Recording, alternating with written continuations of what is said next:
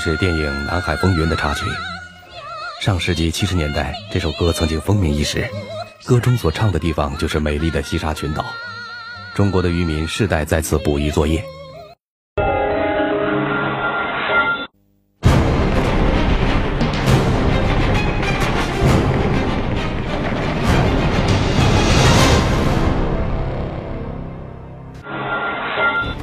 众所周知，中国不仅拥有九百六十万平方公里的陆上领土，同时还拥有三百多万平方公里的海洋国土。然而，几十年来，海上权益之争摩擦不断，总有些人对中国的肥沃的海域虎视眈眈。不知道您是否还记得下面这两件事？二零一三年四月十七号，在日本东京举行的党首辩论上，关于钓鱼岛问题。安倍晋三再次宣称，钓鱼岛是日本固有的领土。幸运的是，在这两件事上，双方均未动用武力。不动用武力，并非我们胆小软弱，在捍卫祖国领土完整这一点上，它与政治形势、军事实力、经济状况并无关系。无论是谁，在任何时候，只要触犯到底线，我们绝对不退让半步。然而，就在三十多年前，有人竟然蓄意挑战这一底线，他们究竟有何企图？结局又如何呢？一九七四年一月十五日，南越军舰侵入了这片宁静的海洋，威胁在此作业的中国渔船，并且炮击了矗立在甘泉岛上的中国国旗。十七日，继侵占珊瑚岛后，南越军队又强占了中国的甘泉岛和金银岛。中国的领土正遭到南越军队的侵略，西沙告急。所谓南越，其实就是美国侵占越南后，在越南的南部建立的傀儡政权。那么，这么小小的一个傀儡政权，它是吃了雄心豹子胆，怎么敢如此轻易地向中国的领土进攻呢？它的背后显然是有人撑腰的。一九七三年初，美国政府决定从越战的泥潭当中抽身，在撤退前，驻越美军将大量现代化的舰艇设备移交给了南越当局，这就意味着南越的海军实力一下子从小老鼠变成了硕鼠，甚至挤进了世界前十位。俗话说啊，“鼠大细猫，硕鼠欺猫。”更何况，在他的眼里，中国的南海舰队是一只弱猫病猫呢。于是乎，他向中国的西沙群岛起了侵占领土主权的妄想。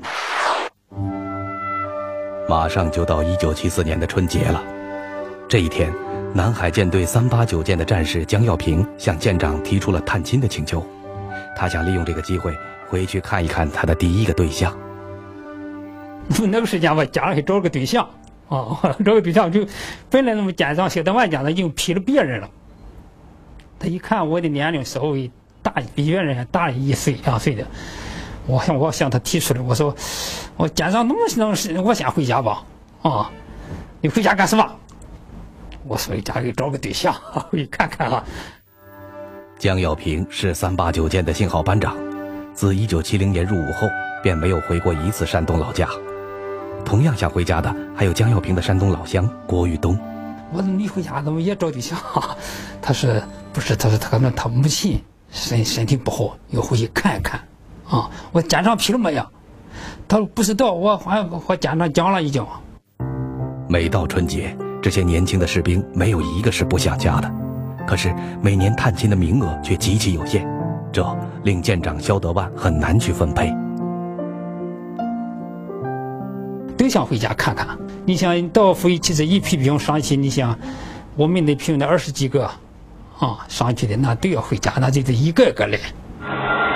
这一天是一九七四年一月十六号，三八九舰上的战士们正满心欢喜地期待回家探亲。他们大多都是初入海军的新兵，没有见过真正的枪林弹雨，没有体会过生死存亡。此刻的他们只有一颗热腾腾的回家的心，然而，谁也不会料到，在几十个小时以后，西沙永乐海域会发生一场改变南中国海局势的战争，而三八九舰将成为这场战争中一个生死攸关的主角。北京，几天前，中央军委收到了有关西沙敌情的电报，主持军委工作的叶剑英元帅当即给周恩来总理打电话，请示行动。总理办公室呃接到电话之后，后来经过请示毛主席，毛主席批准之后，我们呃开始我们的部队，海军部队舰艇开始往这个西沙集结了。你这样来，我不能不应付啊！所以，这根据请示以后呢，我们就先去了两两条猎潜艇。一月十六日。南海舰队的二七幺、二七四猎潜艇编队最早接到了前往西沙巡逻的命令。政委冯仲白，他就跟我讲，赶快回去拿行李，马上出船要出发。那个时候保密很厉害，我们这样稀里糊涂不知道干什么，反正巡逻去了。同时接到命令的还有二八幺猎潜艇编队。猎潜艇是以反潜武器为主要装备的小型舰艇，基本用于在近海搜索和攻击潜艇。让续航能力差、排水量只有三百多吨的猎潜艇去执行这次远海的巡逻任务，显然并不是最佳的选择。我们南海舰队叫什么呢？八国联军。什么叫八国联军呢？是美国的、法国的、日本的、啊英国的，大大小小都有。最好是有战斗力的，就这么一个部队。其他的都是辅助呀，登陆舰、扫雷舰。都是这样，还有这个外字号这个少数舰木壳的，过去美国的，这都没有什么战斗力。三九六、三八九舰是扫雷舰艇，与远海巡逻根本沾不上边。可是为了保卫祖国领土完整，此时也被南海舰队选作了这次西沙巡逻的生力军。一月十六日的深夜，正在广州黄埔港修船的扫雷艇三八九舰突然接到命令。拟舰立刻起航，赴海南榆林港，但是具体的任务却不清楚。是不是有打仗？我心里有问号。一天一夜的航行后，三八九舰到达了海南榆林基地。舰艇一靠岸，这些年轻的战士就感到码头的气氛明显异于往常，就有点特殊了那个气氛啊！啊，以往吧的以往的时间补给吧都是，嗯，军需到军工站去。现在不同了，解放牌打卡车都都停在那个地方了，啊，说大家感觉奇怪。很快，三八九舰的官兵们就知道了这次行动的任务，到西沙去支援，要做好和南越军队打仗的准备。战士们回家探亲的计划全泡汤了。但对这次可能和南越军舰爆发冲突的远海巡逻，这些年轻的士兵并没有感到害怕，相反，倒是有些兴奋。在舰长的命令下达之后，他们纷纷写起了保证书、决心书。那个时间的决心书和现现在讲，那个时间决心书是就开头篇就是坚决保卫党中央、保卫毛主席、保卫西沙。其中有两个战士，我记不清谁了，可能还咬破手指写个血书，啊，写血书他不可能写很长。有几个字儿：誓死捍卫西沙，争取这个好先入党，接受党的考验，反正就就是很简单了。因为条件有限，中国海军派出了四条猎潜艇和扫雷舰，说白了就是舰艇小、速度慢、火力弱，根本就不适合远海作战。而驾驭他们的，又是一群平均年龄只有二十几岁、尚未经历过战争考验、只有一腔保家卫国热血的年轻人。三八九舰上战士的平均年龄只有二十几岁，没有人真正经历过战争的考验。在他们看来，南越的阮文绍政权只是美帝国主义的走狗，是纸老虎，不堪一击。他们绝不敢向中国军舰开火。就这样，一月十八日的七点多钟。三九六、三八九编队向着西沙群岛出发了。在颠簸不停的三八九舰上，干部拿着喇叭反复给战士做战前动员。可是，在茫茫的南中国海，这些士兵出征的激情很快就被无休止的风浪淹没了。冬天的南海，风力有五六级那么大，舰身只有五十余米长，排水量只有五百多吨的三八九舰，显然无法压制住一排排打过来的海浪。那个西沙那个风浪大，它那个水看起来就是个黑黑色的水啊，因为深深度太深了。好，那天我我记得就是这个船走起来，就就就就像要断了一样，就那浪当当当当当，就摆的很厉害。舰上的官兵几乎没有不晕船的，呕吐声此起彼伏。晕的厉害了，舰长小德万一说喝水，你喝了就吐，喝了就吐，你要不你不喝也是吐。大家发一块榨菜放在口了，咬一口，这一个小时半个小时，哇，吐就喷出来了。但是你你吐什么？只能吐胃液、酸水、苦水，啊，有的人吐出来带血丝。随之而来的就是体力的急剧衰减，有的新兵甚至已经没有力气去给手表上弦，整整一天都是这样度过的。可是，相较于晕船带来的不适感，在航行中，战士们遇到了至今都令他们感到恐惧的东西，那就是涌。那个浪来了以后呢，就是不军舰了，往往从攻上来，不不箭头来给抬起来了。抬起来以后，到浪尖上以后，一扇呼，这一扇。我人那个心就随着动，唰的下去了，啊，这时候好像心提起来，歘，因为一个线提的心一样，就提起来，垮断了，就那种感觉。十八日晚上八点钟左右，三九六三八九编队终于赶到了永乐海域。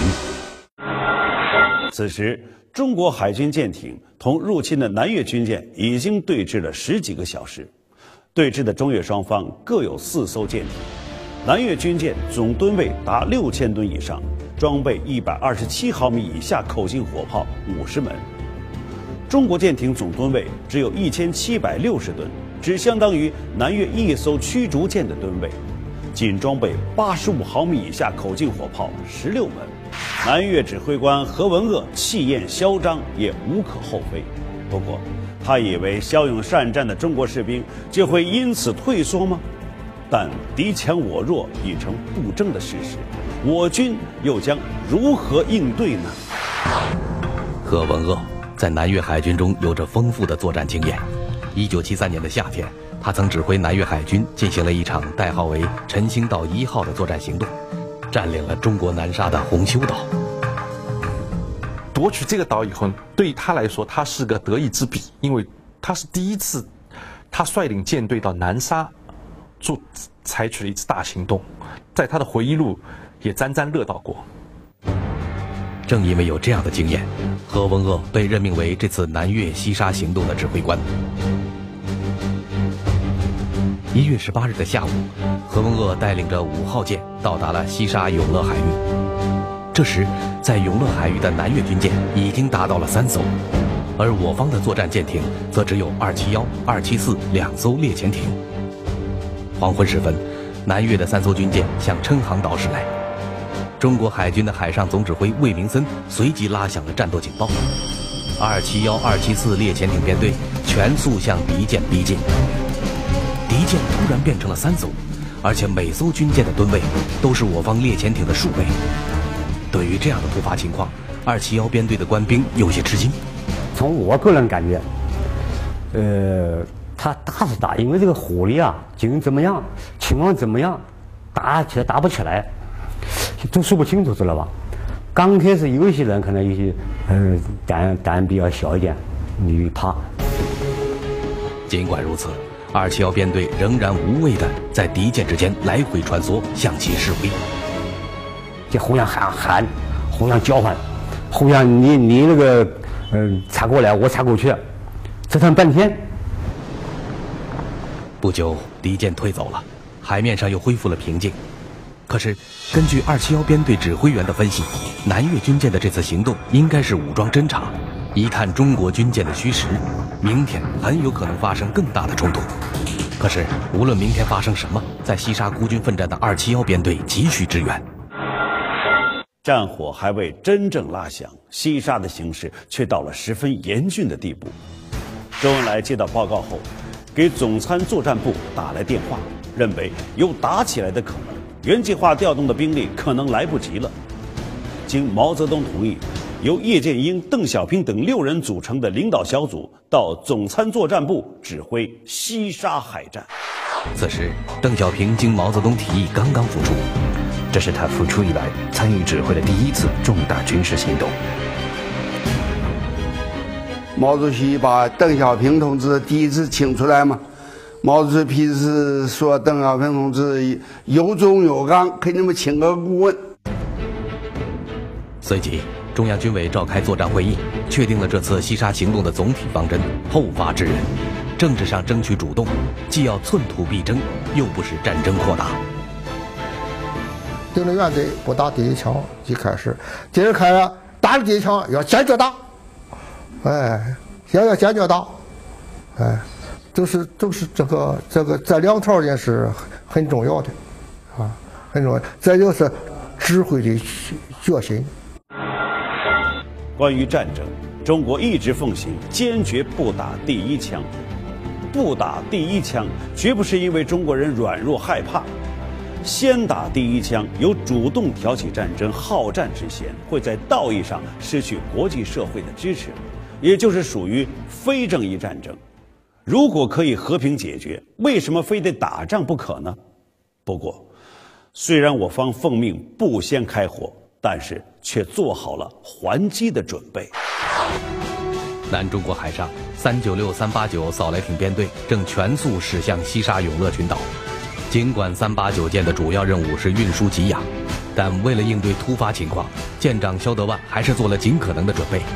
除了正常的战备之外，他还特别挑选了九名战士，组成了一个外国海军闻所未闻的小分队，叫跳帮组。顾名思义，帮就是船舷，啊，帮嘛，穿帮就是啊，跳帮族就是就是往跳过去，爬上去以后用轻武器封锁舱面，封锁它的有生力量。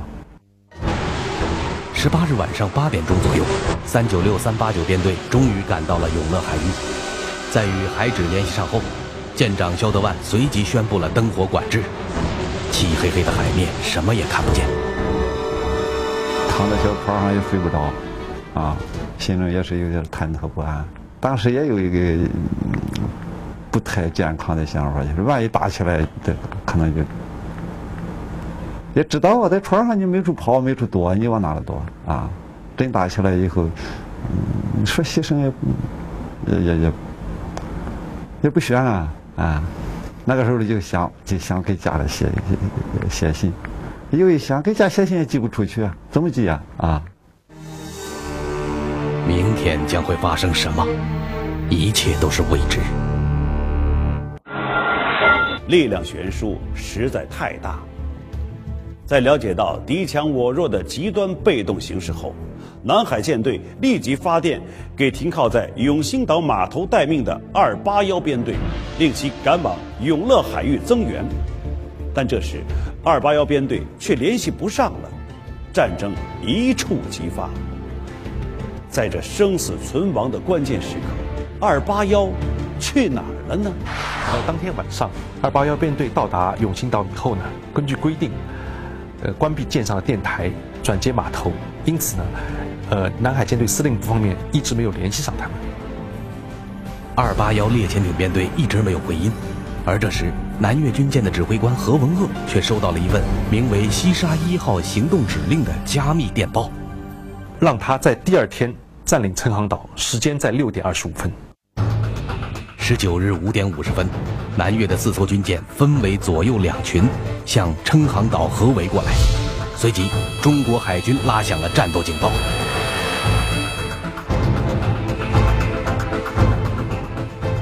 战斗警报一拉，不晕船了。啊，那个时间确实不知道害怕了，一点害怕的感觉都没有了。三八九舰的信号兵不停地向敌舰发送国际信号：“西沙群岛是中华人民共和国的领土，请你们立刻离开。”可是，南越的十六号、十号舰非但没有任何回音，反而径直地朝琛航岛驶来。见此情形，信号兵发送的国际信号也慢慢地变了味道。就给他改了，立即滚出去啊！滚出我领海呀！改两次。随之，三九六、三八九编队机动接近南越舰只，阻止其靠近陈航岛。双方的舰艇越靠越近，几乎都可以看清楚彼此的模样。出于专业的敏感，三八九舰的装弹手杨宝和看到了令他紧张的一幕。